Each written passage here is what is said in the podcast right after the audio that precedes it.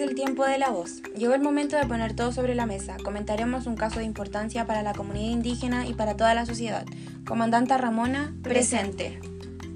Fue una mujer indígena Xochitl y comandante del Ejército Zapatista de Liberación Nacional de Chiapas, México. Fue una de las mujeres más importantes de la primera etapa del levantamiento zapatista y central para el movimiento de mujeres zapatistas. Ella participó más de 20 años en este ejército. Su labor era defender los derechos de las mujeres indígenas, la salud, la educación y el pago justo por el trabajo artesanal. Fue una de las impulsoras de la Ley Revolucionaria de las Mujeres Zapatistas, consensuada por todas las comunidades en resistencia cuando el zapatismo aún estaba en la clandestinidad, donde su función es garantizar los derechos reproductivos, educativos, políticos y laborales de las mujeres.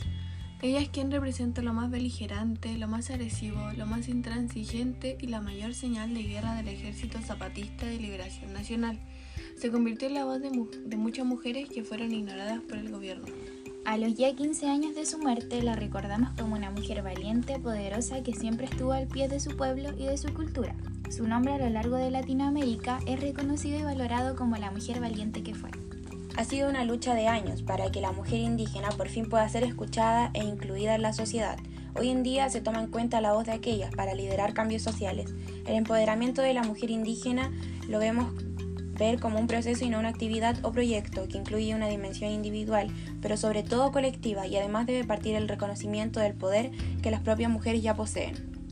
Ramona ríe cuando no sabe que se está muriendo. Cuando lo sabe, sigue riendo. Antes no existía para nadie, ahora existe. Es mujer, es indígena y es rebelde. Ahora vive Ramona, una mujer de raza que tiene que morirse para vivir.